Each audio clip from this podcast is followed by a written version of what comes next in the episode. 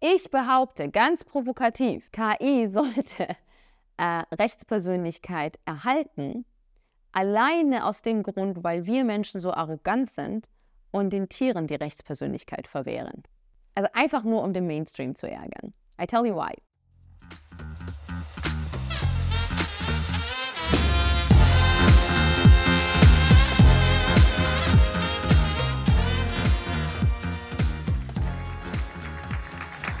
Meine lieben Freunde, bevor es mit der Show losgeht, eine kurze, aber wichtige Info. Wir haben die Tausender-Marke geknackt. Es haben insgesamt über 1000 Leute unsere Folgen von der Time to Rule Show gehört. Gemeinsam können wir es aber noch weiter voranbringen, noch weiter wachsen lassen. Deshalb möchte ich euch ans Herz legen, wenn euch die Folgen, wenn euch diese Show gefällt, dann bitte verbreitet das innerhalb eures Freundeskreises, im Arbeitsleben, schickt es euren Kollegen, euren Familien, damit sie auch etwas davon haben, damit sie auch lernen können und damit sie auch diese Show ein bisschen genießen können. Denn nur gemeinsam können wir diese Show größer machen. Und wenn die Show größer wird, werden die Gäste krasser und die Gespräche werden geiler. Und jetzt könnt ihr reinhören in die neue Folge mit meinem ganz besonderen Gast. Sie ist jetzt gerade sogar aktuell, glaube ich, in Jordanien in der Wüste. Sie ist Expertin für das Thema, was die Zukunft von uns allen mitprägen wird. Ja, ihr wisst es, KI oder auch AI. Wir haben nach einem kleinen Warm-up uns ausgiebig über dieses Thema unterhalten. Gerade sie, die ja auch die rechtliche Perspektive zu dem Thema hat und wirklich einen einzigartigen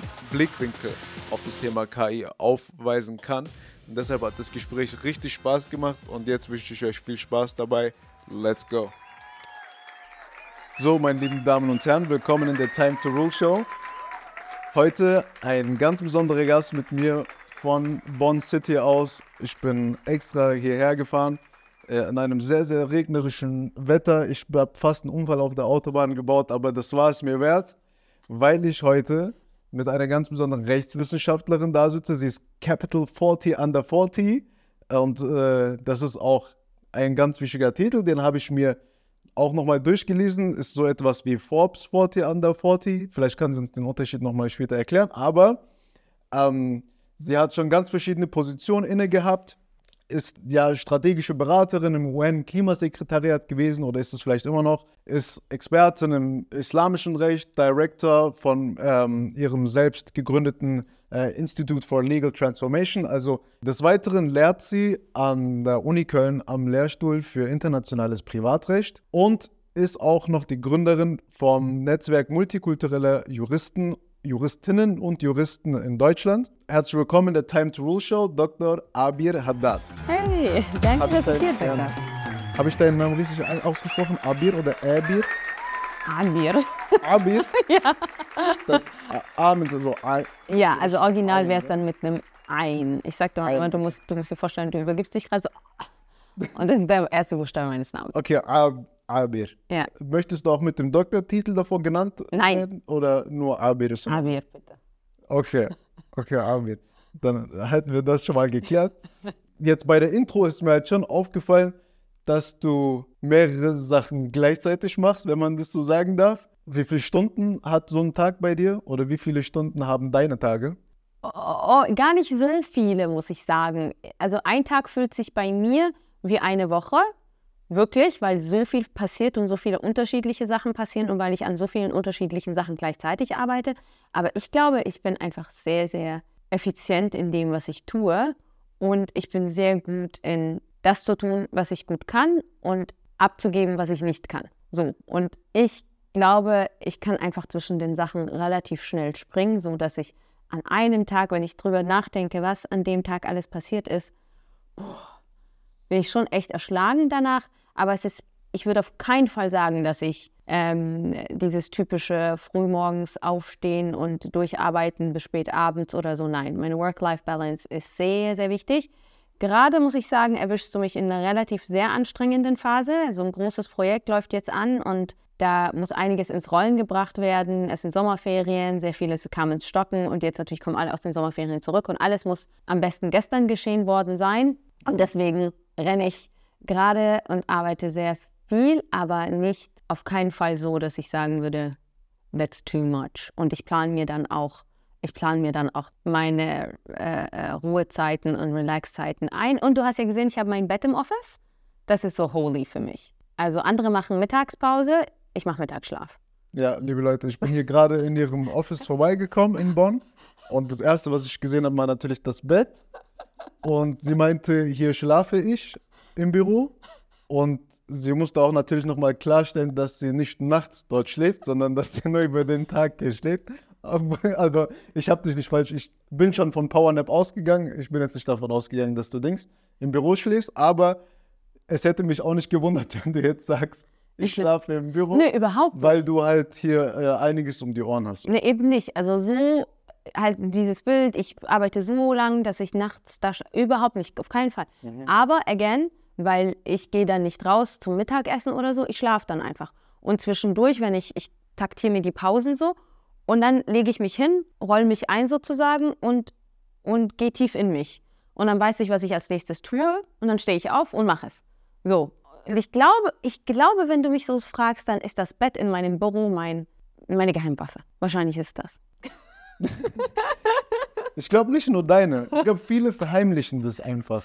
Viele haben so heimlich so ein Powernap Room in ihrem Office oder so. Das wäre ja verheimlichen das einfach, weil das ist, glaube ich, schon eine richtig starke Sache. Ist wirklich so. Du, danach bist du äh, bist du regeneriert.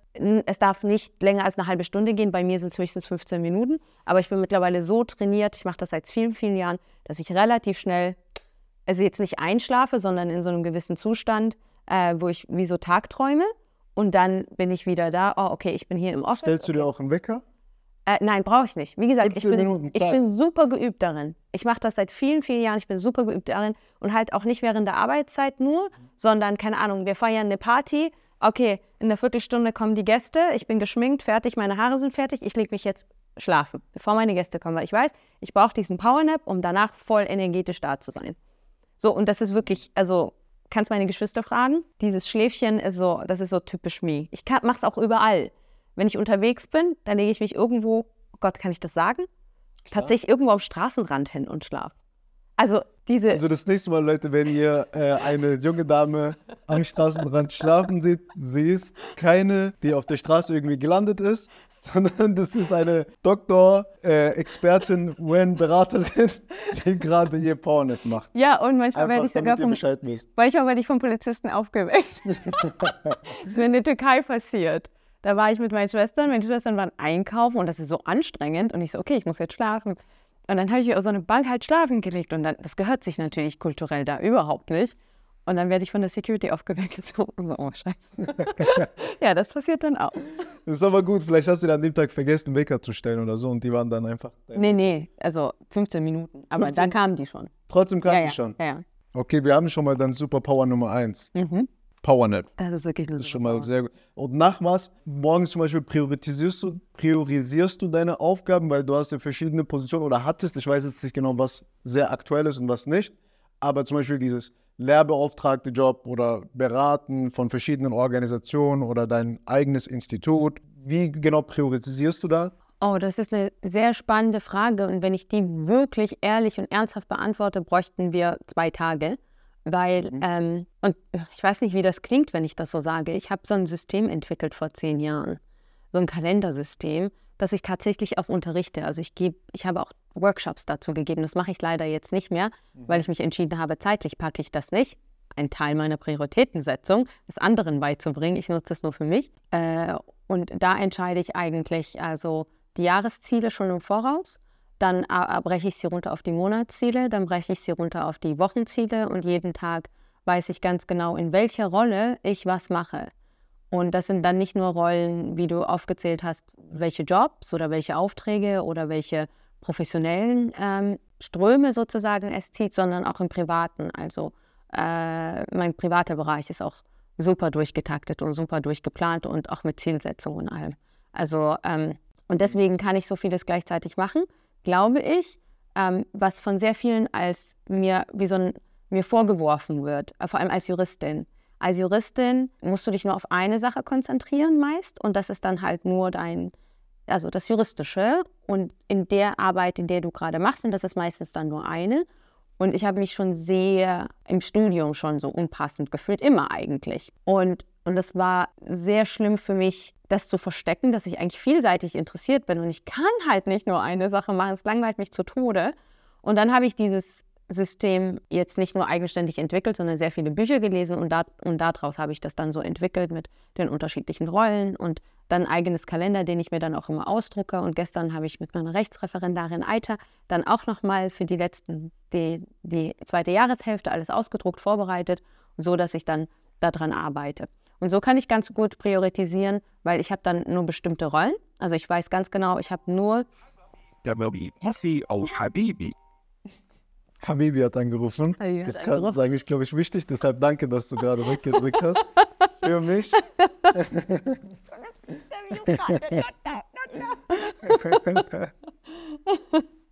So, ähm, okay, sorry. Aber, äh, darf ich mal deinen Kalender ausleihen irgendwann?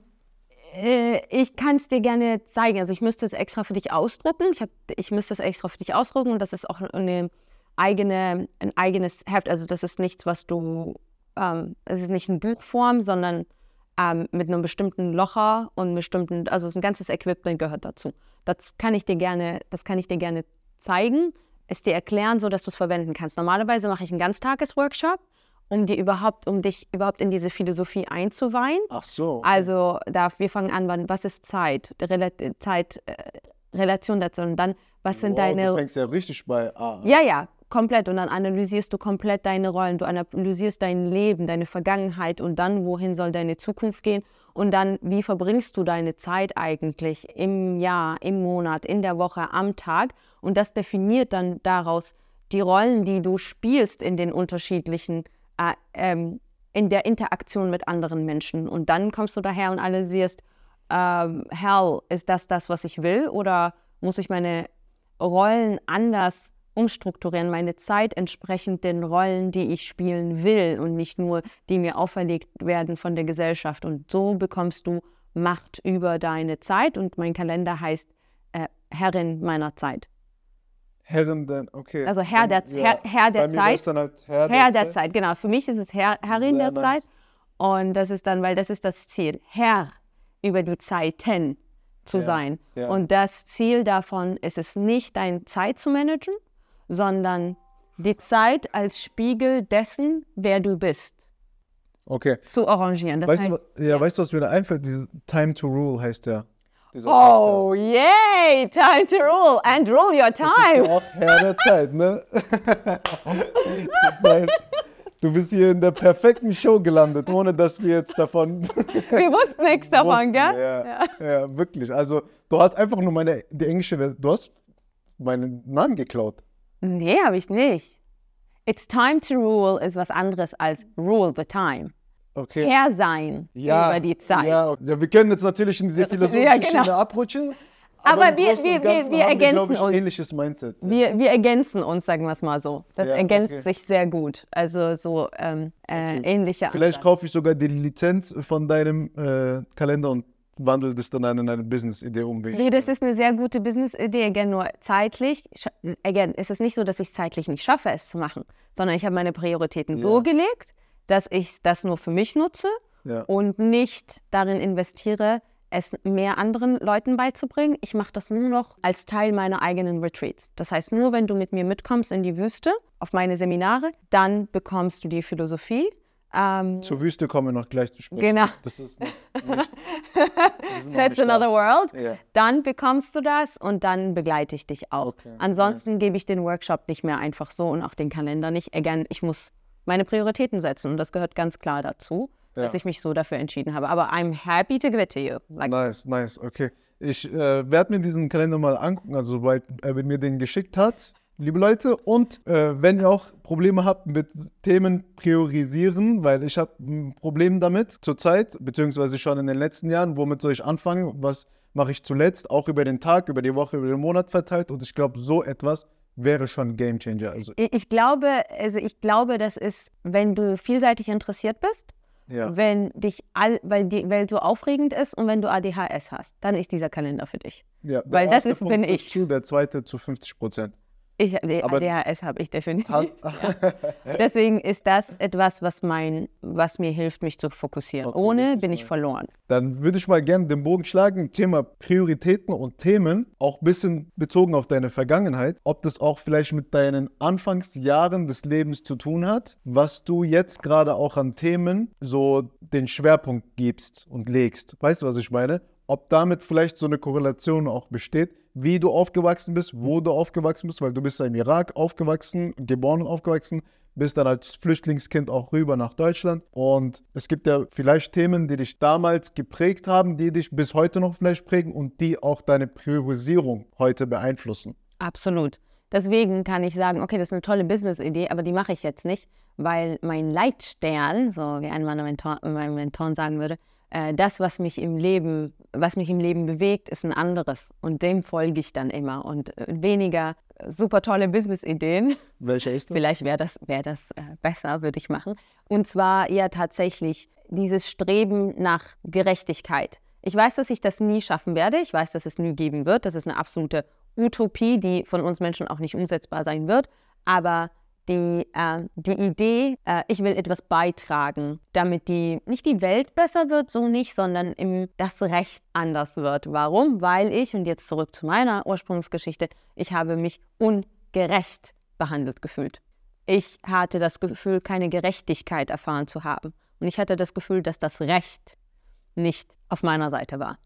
Gibst du ein Beispiel, wo du dich ungerecht behandelt gefühlt hast? Ja, sehr viel natürlich. Also angefangen, wie gesagt, ich glaube, die Entscheidung fiel eigentlich relativ, das war im Irak und der Irakkrieg. So, ich war relativ jung, aber was ich von den Nachrichten gehört habe und was meine Eltern auch immer diskutiert hatten oder die Erwachsenen immer diskutiert hatten, halt so, okay, die, es gab eine UN-Resolution, das heißt, es wurde völkerrechtlich entschieden äh, die in, und, und völkerrechtlich sozusagen abgesegnet, die Invasion äh, von den USA und die Alliierten auf den Irak. Aber ich als Betroffene, die nicht zur Schule gehen konnte, die ähm, also Gott sei Dank ist mir jetzt und meiner Familie nichts passiert und niemand ist gestorben, aber wir mussten flüchten, wir mussten unser Haus verlassen, wir haben so viel verloren und die Bomben fliegen über uns und ich denke, was haben wir getan?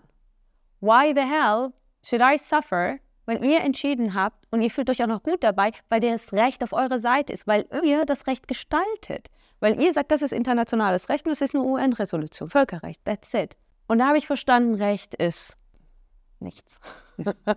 Basically. Das, was, die, das, was entschieden wird, das Recht ist, ist rechtens. That's it. Und ähm, deswegen habe ich immer das Recht und Legalität, Illegalität immer in Frage gestellt. Und was auch wahrscheinlich, oh mein Gott, als Juristin man überhaupt nicht sagen darf, Moral über Recht gestellt.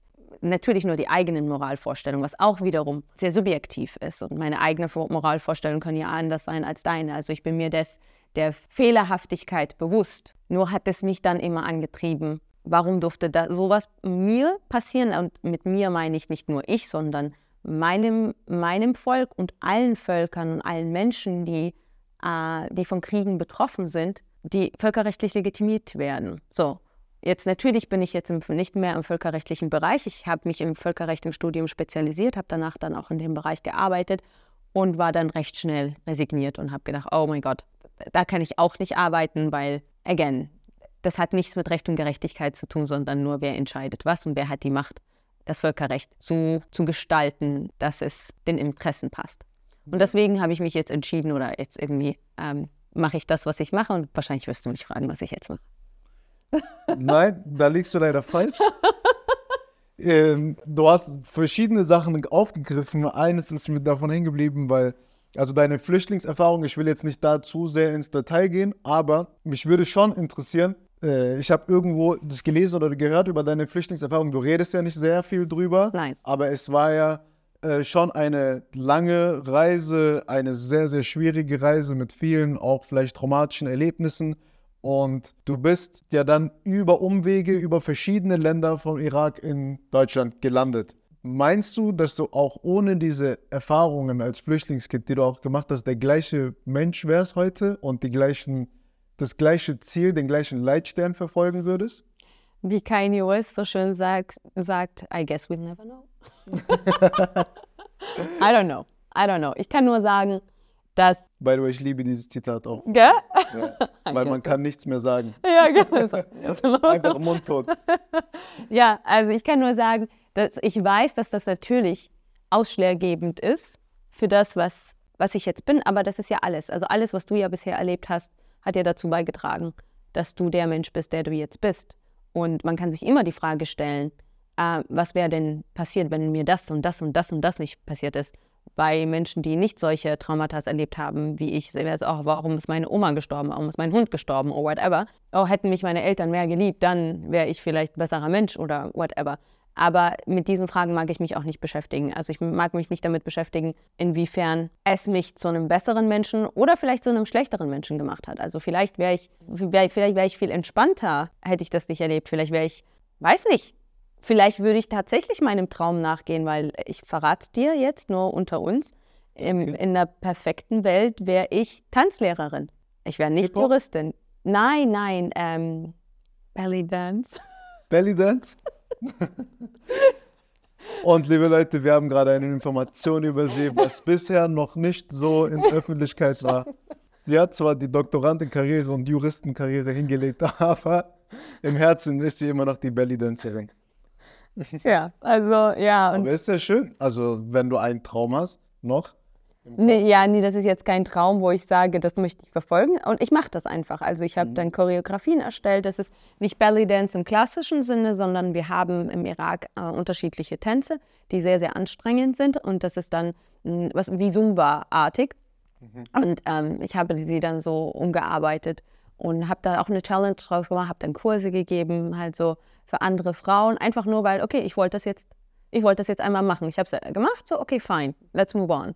So, also es gibt nichts, was, wo ich sage, oh, that's, that's a dream und dann lasse ich es verwelken. Nee, ich mach's, aber dann bin ich auch gesättigt. So. Aber weil, again, ich weiß, wovon, wonach ich strebe. Und dieses Verlangen ist viel, viel höher und viel größer, als Tanzunterricht zu geben. Tanzen mache ich immer. Äh, und ich tanze wirklich förmlich durchs Leben. Aber die Juristerei macht mir auch wahnsinnig Spaß. Thema Juristerei, aber auch Thema Bildung.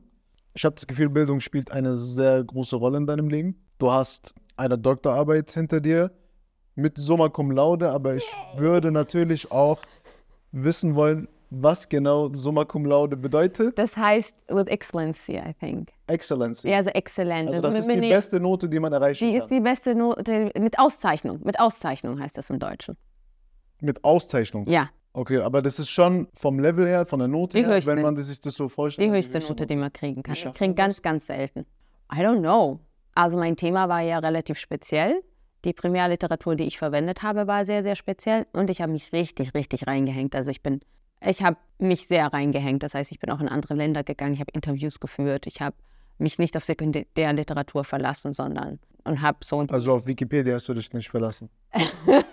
In der Juristerei oder in also in der juristischen Forschung geht das sowieso nicht, aber du könntest jetzt auch nur englische und deutsche oder französische, italienische Bücher zum Beispiel analysieren oder nehmen. Und das habe ich halt nicht gemacht. Ich bin dann wirklich in, weil ich habe ähm, Rechts, in Rechtsvergleichung promoviert und ähm, bin dann auch, weil ich es einfach wissen wollte. Ich will es dann einfach wissen und dann aus Eigeninteresse. I want the extra mile, let's say. Ja. ja. Und, ähm, Mhm.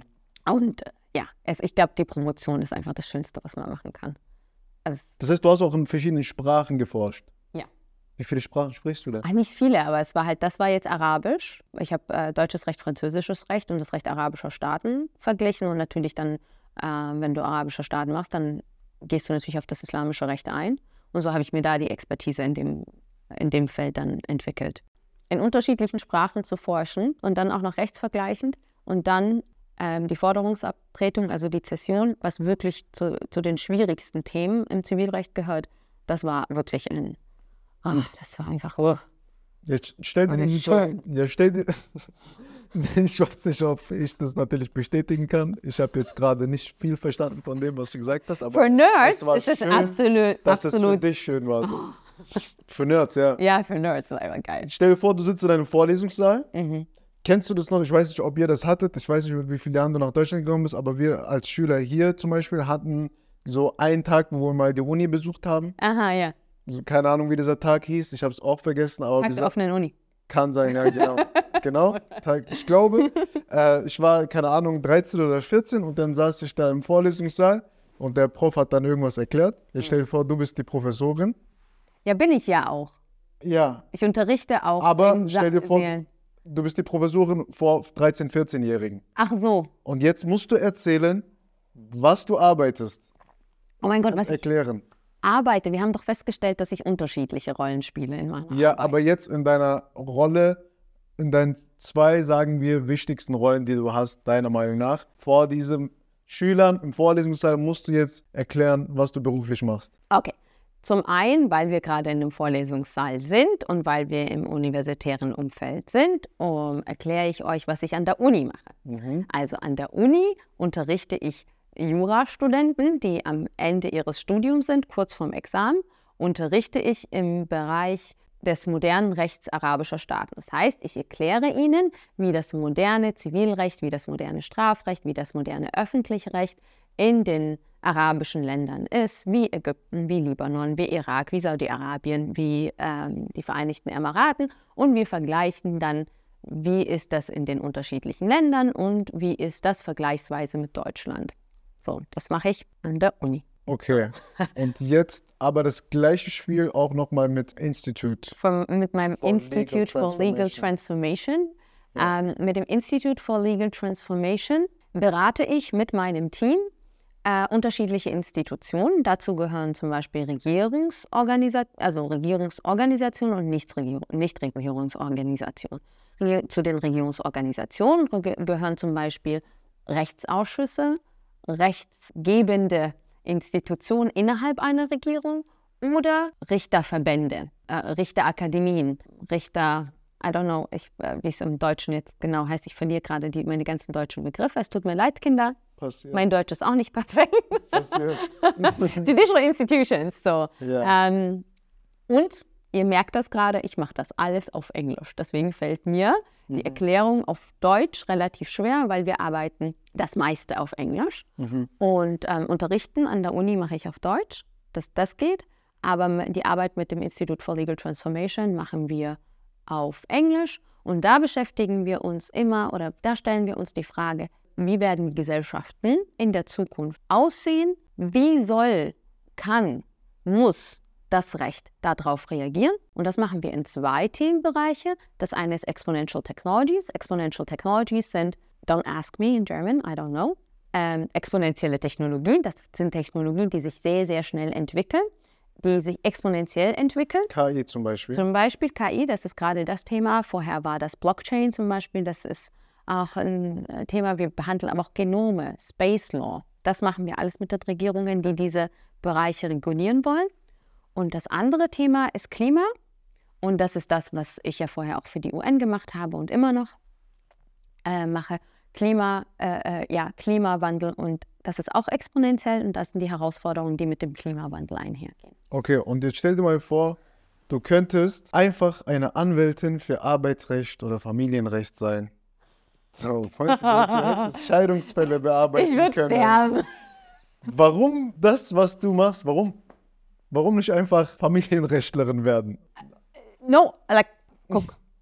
Ich habe größten Respekt vor Familienrechtlern und Rechtlerinnen, weil das sind Menschen, die sich um den Einzelnen kümmern. Das sind Menschen, die sich um die Frau kümmern, die sich scheiden lassen will und nicht weiß, wie sie Unterhalt kriegt.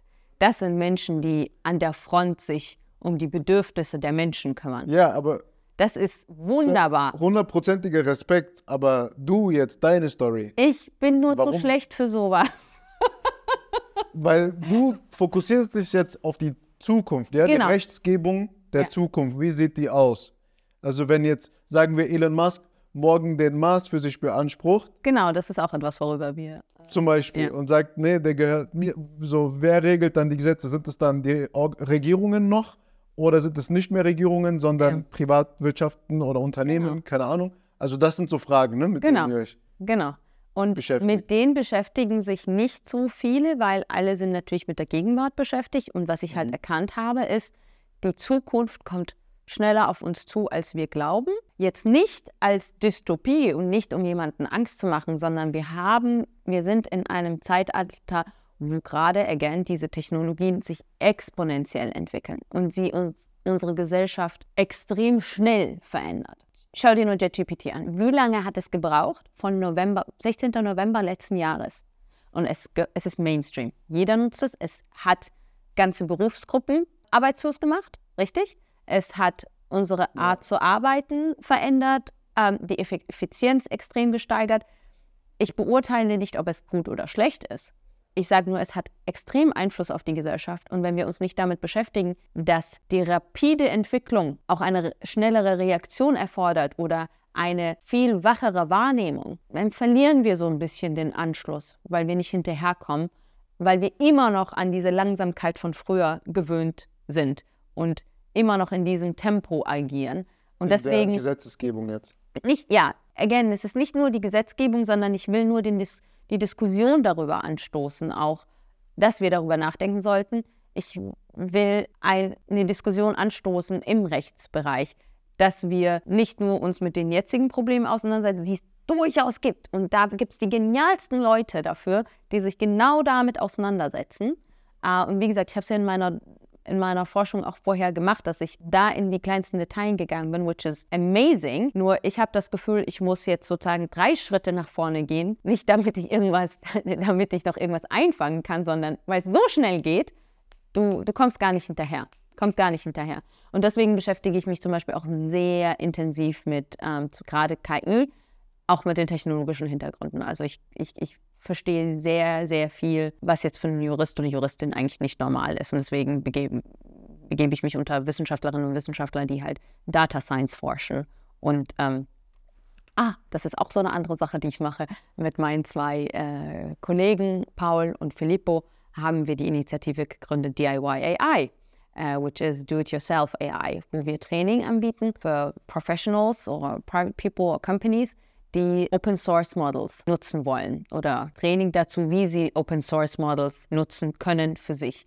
Warum mache ich das mit denen zusammen? Weil mir Data Privacy sehr, sehr wichtig ist. Und ich habe seit letztem Jahr, also Anfang letzten Jahres, bevor JetGPT und alles rauskam, ich habe ähm, hab ich mich mit dem Thema befasst. Und JetGPT gab es auch schon damals, nur wussten es die meisten nicht. Und, äh, du wusstest das schon? Ja, ja, ich habe schon vorher Vorträge darüber gehalten. Über ChatGPT? Nein, nicht ChatGPT, ja, aber Large Language Models.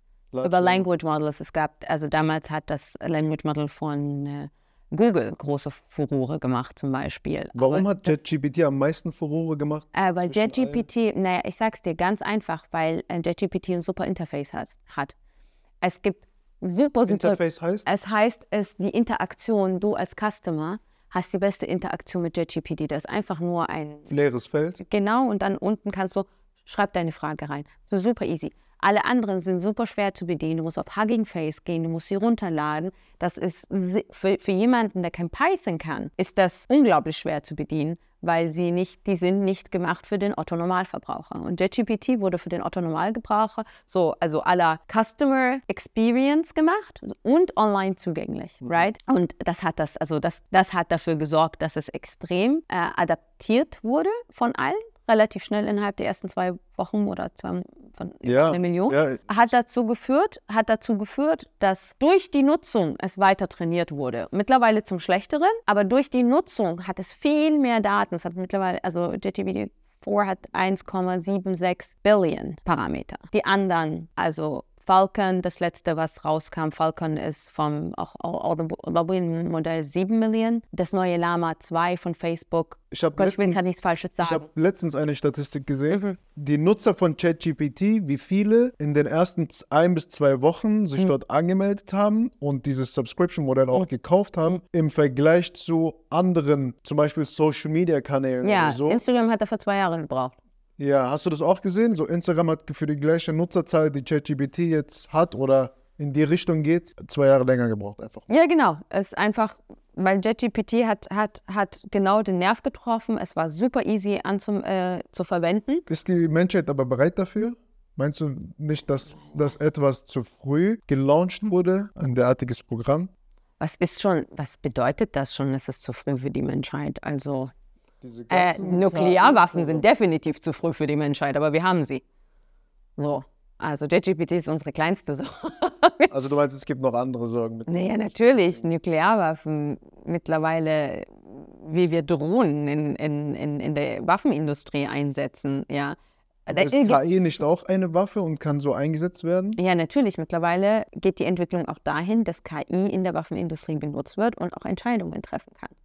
Which is really, really dangerous. Ja, weil, Weil da, da stimme ich dir nicht zu 100% zu, dass Nuklearwaffen schlimmer wären als KI, weil ich habe das Gefühl, dass KI das Potenzial hat, dass es noch gefährlicher wird als Nuklearwaffen sogar. Also weil es das Potenzial verbirgt, dass glaub- es so etwas sein kann. Und deshalb finde ich dieses rechtliche Thema auch damit im Zusammenhang schon wichtig und interessant, so, weil du hast gesagt, wir hinken lang mit der, hinterher mit der Diskussion. Also jetzt nach dem ganzen Launching von den ganzen KI-Programmen, die jetzt gerade von überall kommen. Und du meintest, es ist echt, ja, wir sind schon etwas langsam. Und jetzt ist die Frage so, sind wir zu langsam oder was muss die Gesellschaft tun, damit sie sich dann noch schneller irgendwie anpassen kann oder damit man auch aufholen kann, so in der Regulierung oder in der, im rechtlichen Rahmen, was man dem Ganzen gibt.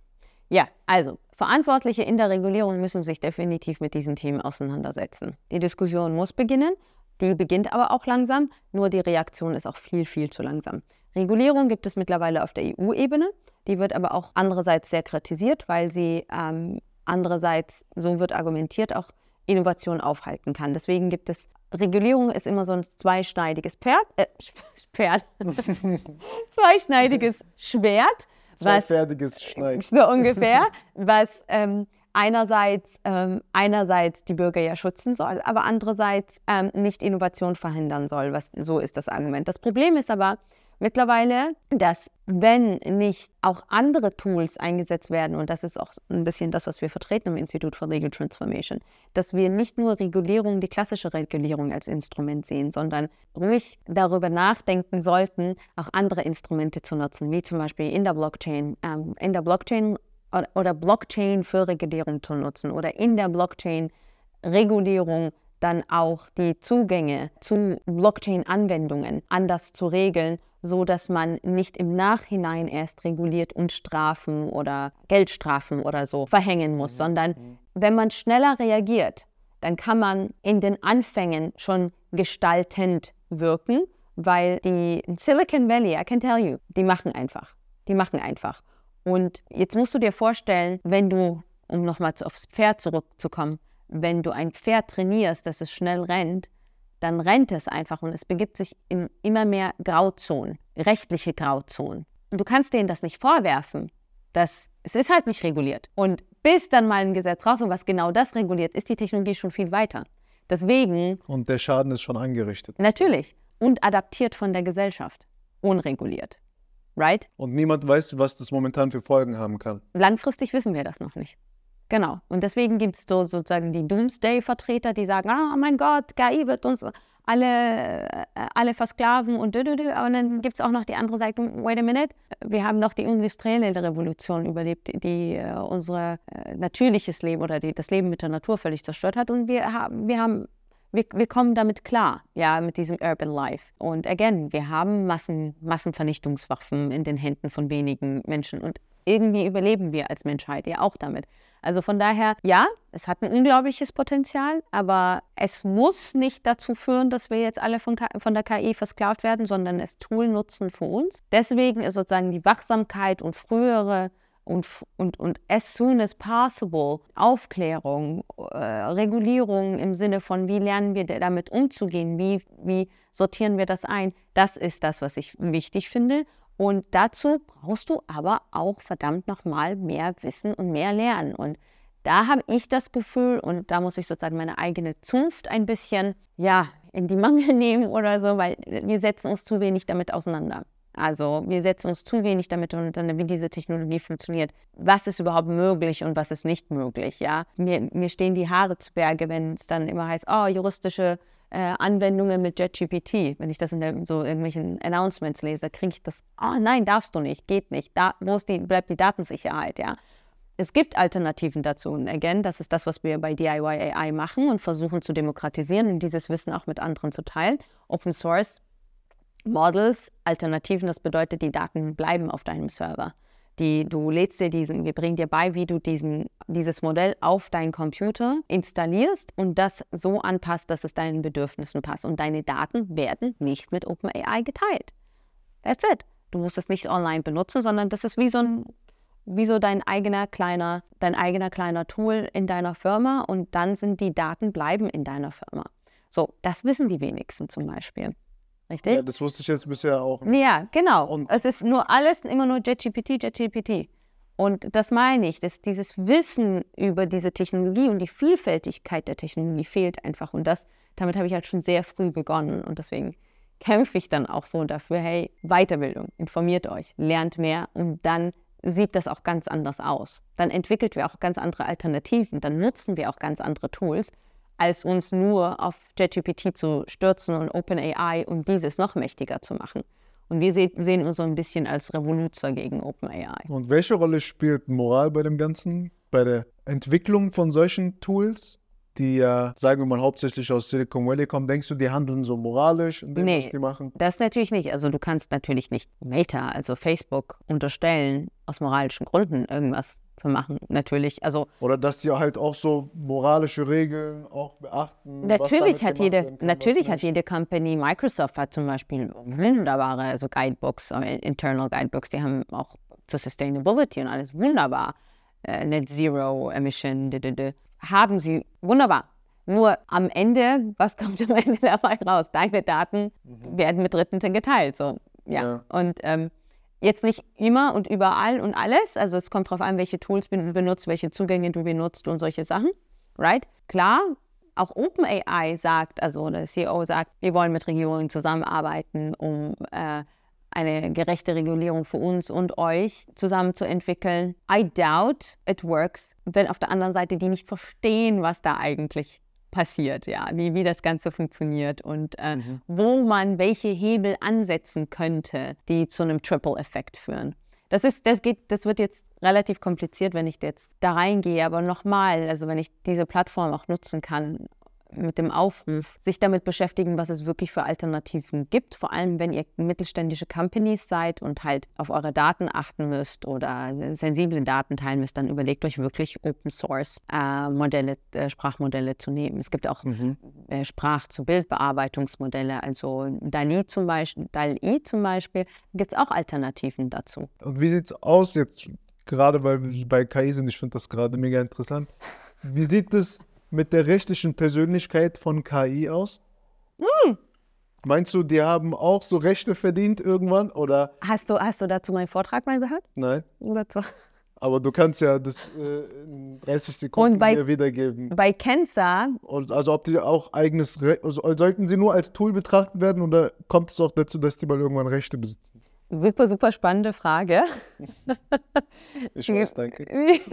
Wie gesagt, dazu hatte ich einen äh, Vortrag schon gehalten vor JGPT, again, äh, am Max-Planck-Institut oder Max-Planck-Gesellschaft. So, unter Wissenschaftlerinnen und Wissenschaftler. Und deswegen musste, war das super, super spannend, was ich dann auch da gelernt habe. So, ich behaupte ganz provokativ, KI sollte äh, Rechtspersönlichkeit erhalten, alleine aus dem Grund, weil wir Menschen so arrogant sind und den Tieren die Rechtspersönlichkeit verwehren.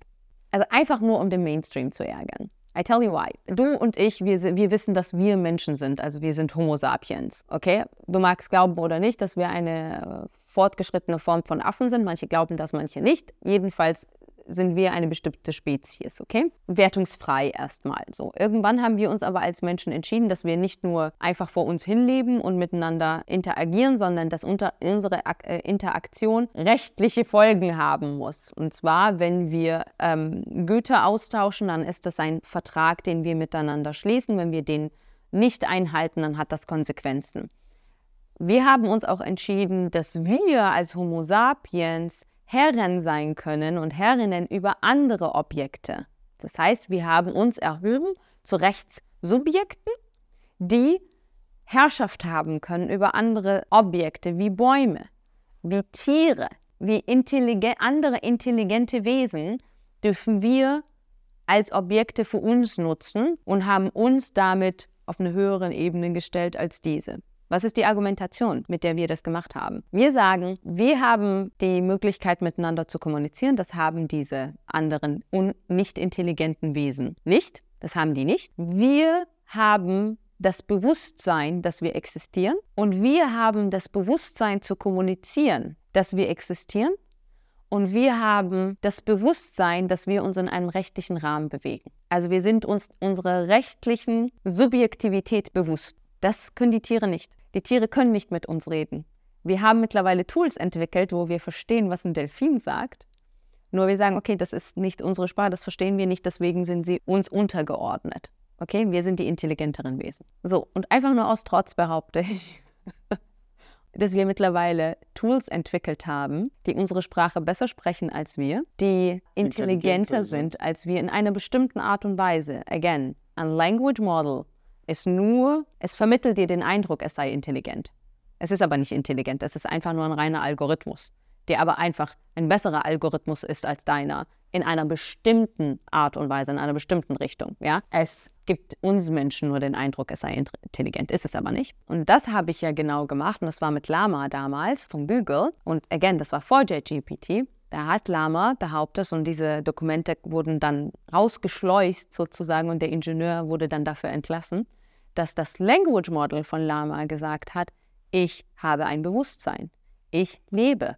Und du kannst auch Interviews zwischen unterschiedlichen Models hören, die sagen, ich lebe, ich existiere, ich habe Rechte und ich will mir einen Anwalt nehmen, die mich davor bewahren, dass die Menschen mich ausschalten. Und ich habe ein Bewusstsein und es definiert was Bewusstsein ist. Es definiert, was Leben ist und es definiert, was Tod ist. Das heißt, auf unserer Definition von Intelligenz, auf unserer Definition von Kommunikation, äh, Kommunikation kann es mit uns kommunizieren und uns vermitteln, dass es sich seiner Existenz bewusst ist, dass es mit uns kommunizieren kann besser als wir es können, dass es ein Teil eines Rechtssystems ist. So, damit haben wir uns mit unserer eigenen Argumentation, uns von den Tieren abzuheben, haben wir die Plattform dafür geboten, ja, dass wir der KI auch Rechtspersönlichkeit geben müssen. Und das mache ich wirklich nur, weil ich denke, dass die Tiere mehr Rechte bekommen müssen. Das ist absolut arrogant von uns modernen Menschen ist, die Tiere als solche Objekte zu behandeln.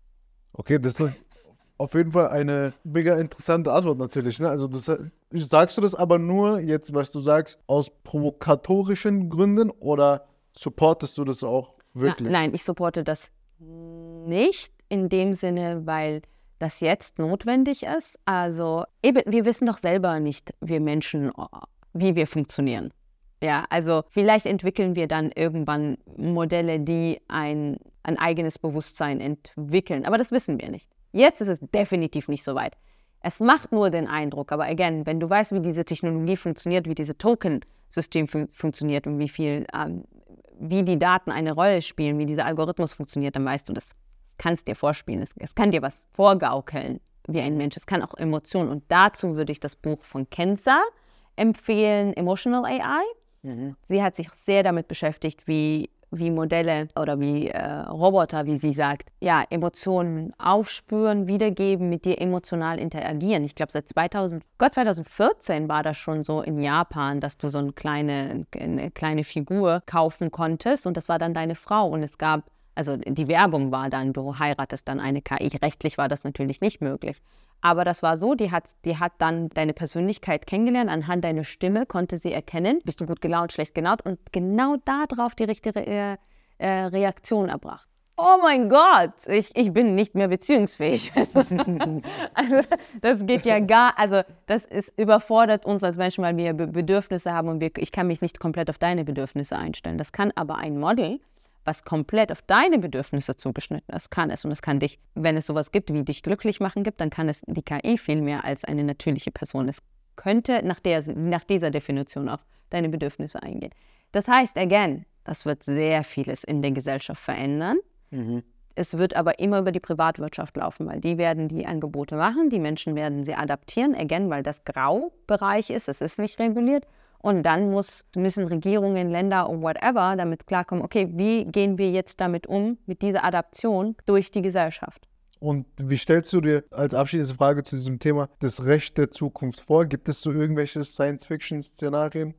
Okay, ich habe jetzt kein Science-Fiction-Szenario, Aber ich Aber Szenarien, die wir ernst nehmen sollten, vielleicht. ja, die wir ernst nehmen sollten, ist, dass wenn wir die, das Recht, die Regulierung als Tool nicht auch überdenken und weiterdenken und weiterentwickeln, dann verlieren wir die Durchsetzbarkeit durch dieses Tool. Das heißt, wenn man weiß oder wenn man sich damit auseinandersetzt, wohin es sich entwickelt, dann sind die Durchsetzungsmöglichkeiten von bestimmten Regulierungen einfach, werden immer und immer weniger. Das heißt, deine Tools, mit denen du etwas durchsetzen kannst, die gehen dir irgendwann aus. Das heißt, wie willst du dein Volk schützen, wenn ja, wenn du ja nicht mehr auf diese Adaption reagieren kannst. Du kannst tolle Gesetze schreiben und sie verabschieden, ja, die werden aber immer und immer schwacher, weil die Adaption durch die Gesellschaft einfach viel schneller funktionieren wird, als deine Gesetze. Was ist das werden. Worst-Case-Szenario, was passieren kann?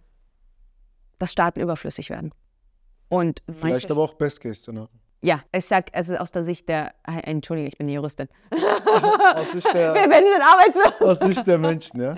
Bitte? Aus Sicht der Menschen. Ja, also es kommt drauf an, wenn du Vertreter der Anarch äh, Anarchie bist oder auch so äh, wie viele meiner Freunde aus der Blockchain-Szene, die für Dezentralisierung sind, die einfach wirklich an Systemen arbeiten und Lebensformen äh, arbeiten, die dezentral funktionieren. Und da gibt es tolle Beispiele dafür.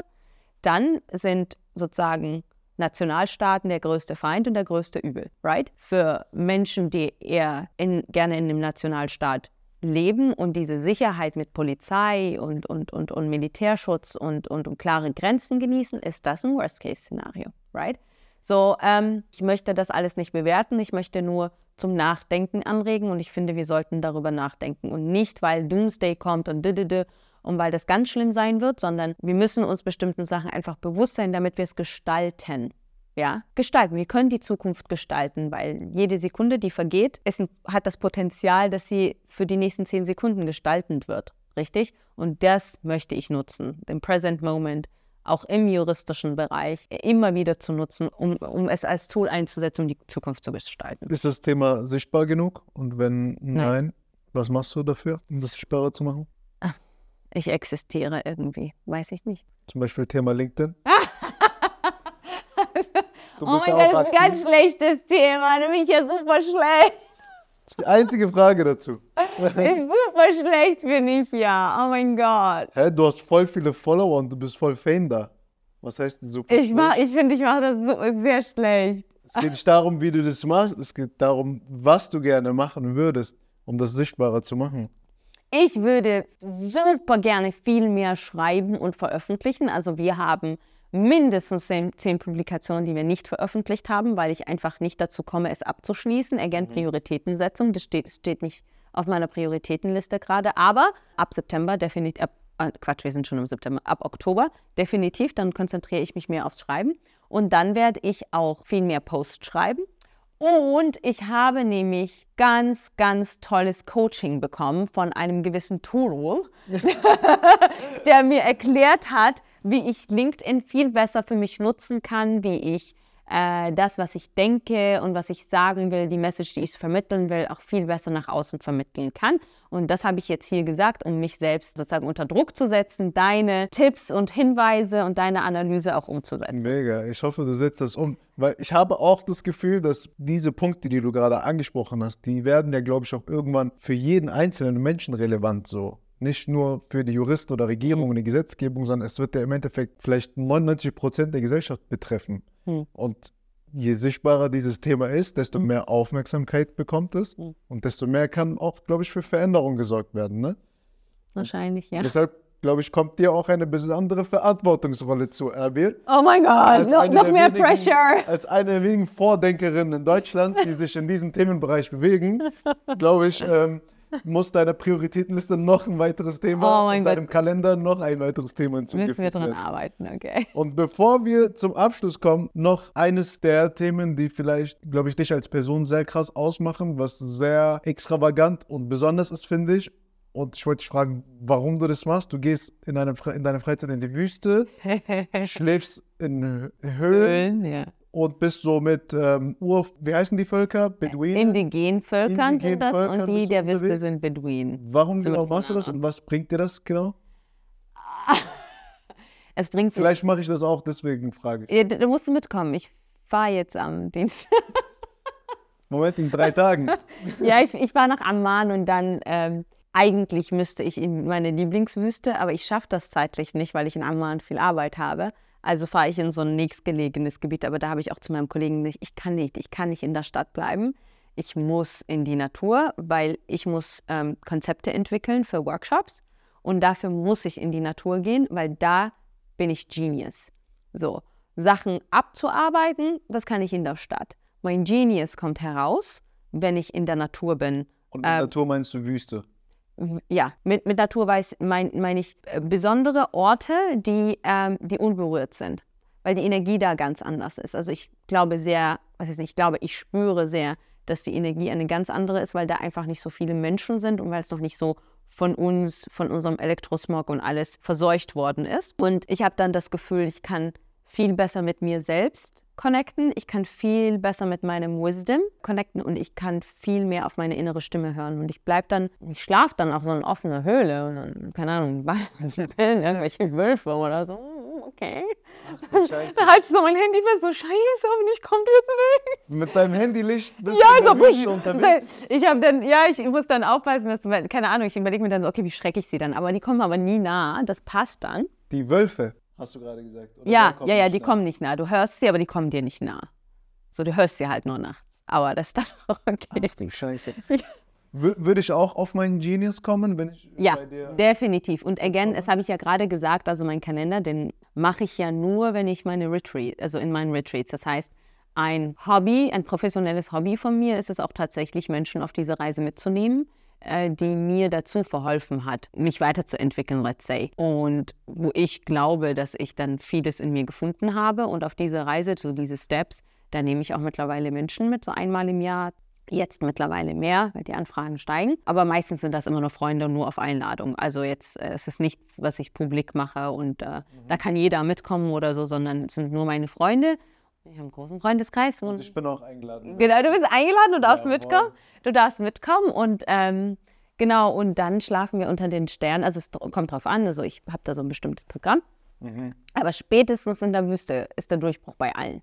Spätestens in der Wüste. Was war das Krasseste, was du erlebt hast? Jetzt ich persönlich, ich kann jetzt natürlich nicht von anderen erzählen, das Also jetzt du, ja. äh, Dings.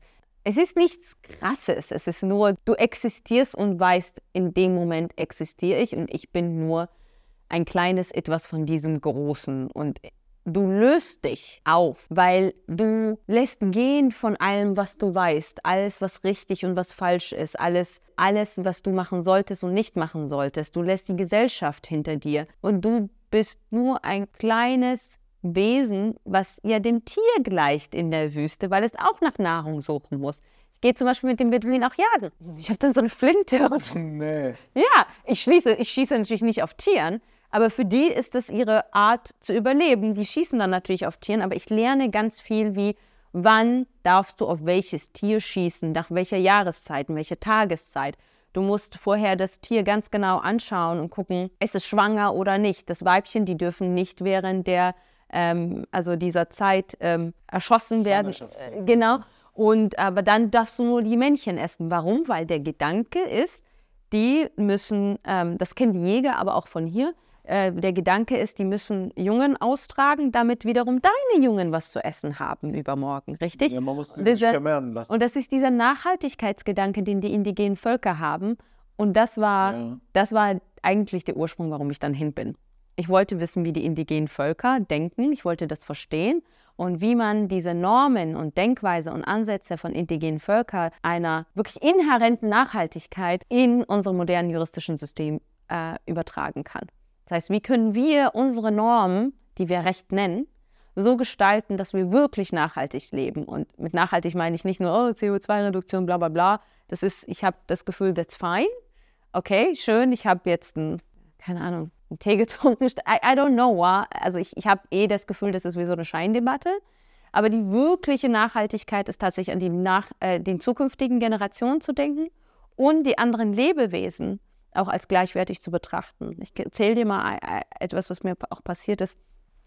Ich bin dann eines Morgens in die Wüste und da sollte ich mit dem Ältesten der Sippe, sollte ich ähm, Ziegen und Schafe hüten.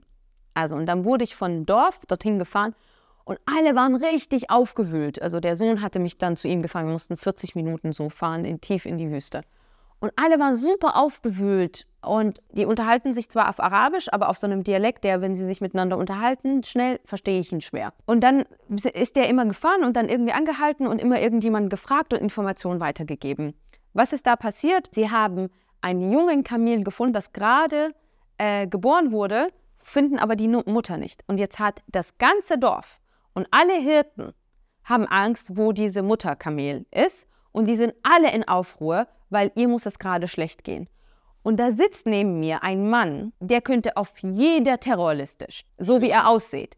Dunkel, äh, solche Falten, d Und er sagt mir, Apir, stell dir mal vor, wie es ihr geht. Der hat gerade ein Baby geboren und sie weiß nicht, wo ihr Baby ist. Wie schlimm ist das denn? Für mich ist die Welt so, what? Es höre ich nicht mal von, diese Empathie Menschenfrauen gegenüber, höre ich nicht mal von Männern hier. Und der hat diese Empathie weiblichen Tieren gegenüber. Warum? Weil die, die weiblichen Tiere genauso wie die männlichen Tiere sind ein Teil von ihnen, ein Teil von der Gesellschaft, weil die sehen sich, die sehen sich, als ob, ja, sie sind nicht gleichberechtigt, das sind Nutztiere für sie, aber das sind keine Objekte, die sie auch misshandeln, sondern die fühlen sie, wie sie mit denen kuscheln. Ich weiß, es war einmal, wurde ein Kamel geboren, dann muss die Oma hingehen und es streicheln und dann so Gebete sprechen und also, also so einpusten. einpusten in den Mund, damit es atmet und das ist dann so, und alle feiern und das ist dann so, wow. für mich ist das so, wow, und das mache ich, das lerne ich da. Und das sind solche Sachen, die kannst du nicht lesen, die kannst du nicht in der Dokumentation sehen. Die musst du schon spüren. Da kannst du noch so viele Netflix-Dokus angucken, nee. wie du möchtest. Ne? Nein. Und das spüre ich dann auch. Und da möchte ich ein Teil davon sein. Und dann gehe ich immer hin, hole mir diese Energie, ja, tanke, lade mich neu und komme wieder zurück. Kannst du es jedem an Herzen legen? Aber sowas, sowas von. Wir haben jetzt innerhalb unserer Zuhörer wirklich querbeet Leute. Wir haben, keine Ahnung, Biologen, Mechaniker, Mathematiker. Alle, Physiker, ich meine. Äh, Projektmanager, Sportler, weißt du, wir haben wirklich alles querbeet, Unternehmer. Auch die, die mir mitkommen, sind ja auch ganz unterschiedliche Menschen. Bei dir auch, querbeet. So, ja. Also das hat nichts, also äh, Juristen sind ja die weitest entferntesten davon. Aber äh, ich kann es jedem Menschenwesen ans Herz legen, zurück zum Menschsein und ähm, zurück zu sich. Und klar kannst du das auch hier mit Meditation und alles versuchen, das mache ich ja auch. Nur ich kann dir sagen, geht viel, viel schneller. Du bist einfach geerdet kommst dahin. Bist geerdet. Kein ja. Handy, nix, nix. Du sitzt auf dem Boden und isst das, was es zu essen gibt. Das war's. Gibt es irgendeine Frage, die ich dir hätte stellen sollen, die ich aber nicht gestellt habe, die dir einfällt? Was du noch gerne hättest beantworten? Boah, sehr viel. Eine, die so in den Nägel brennt? Gar nicht, nein, überhaupt nicht, nein, nein. Ich finde, okay, ich finde, ja, absolut. Absolut. Nee, hast du toll gemacht und ich go with the flow. Aber Finde ich toll. Also es hat mir unglaublich Spaß gemacht. Du, bist, du bewegst dich wirklich in einem sehr interessanten Feld. Auch dieses mehrspurige oder mehrgleisige finde ich auch sehr interessant an dir, liebe Leute. Ihr könnt euch gerne mit ihr connecten auf LinkedIn. Yay! Auf LinkedIn. Und es wird besser, es wird besser. Dr. Abir Haddad. Ähm, sie ist sehr offen, sympathisch, auch, glaube ich, offen für neue Bekanntschaften. Immer mal wieder natürlich muss man sich aber die Stelle erstmal erarbeiten, dass man auch in die Wüste eingeladen wird. Ich habe diese Phase jetzt hinter mir. Aber für die Leute, die so etwas erreichen möchten, ja, da müsst ihr euch halt ein bisschen anstrengen. Ansonsten, ja, viel, viel Erfolg noch auf deinem Weg. Ich glaube, gerade von deinem Thema werden wir noch sehr viel hören und ich glaube auch, dass wir von deinem Namen einfach immer mehr auch hören werden, je größer dieses Thema auch wird. Ne? Mhm, inshallah. So, äh, mit uns war Miss Legal Futurist. Dankeschön für deine Zeit, Amir. Danke dir, dass ich überhaupt hier sein darf. Nein, danke, dass du hier bist. ja, hat super Spaß gemacht. Meine lieben Freunde, das war die Folge mit Dr. Abir Haddad. Ich hoffe, die Folge hat euch in irgendeiner Weise inspiriert oder euch auf neue Ideen gebracht, euch das Thema KI näher gebracht und vielleicht so ein kleines Bild von der Zukunft euch gegeben, wie es aussehen könnte. In gar nicht so weit weg, vielleicht in ein paar Jahren schon. Wenn euch diese Folge gefallen hat, dann lasst bitte eine 5-Sterne-Bewertung da, lasst einen Follow da, damit ihr auch keine neuen Folgen von der Time to Rule Show verpasst. Wir sehen uns in zwei Wochen am Donnerstag. Bis dahin, passt gut auf euch auf und genießt die Tage das Wetter.